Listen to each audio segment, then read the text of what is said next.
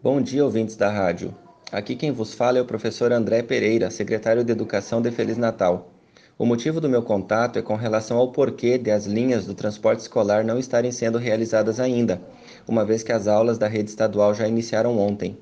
Apesar dos recursos escassos, a equipe de nossa garagem não tem medido esforços para fazer a manutenção adequada, da melhor forma possível.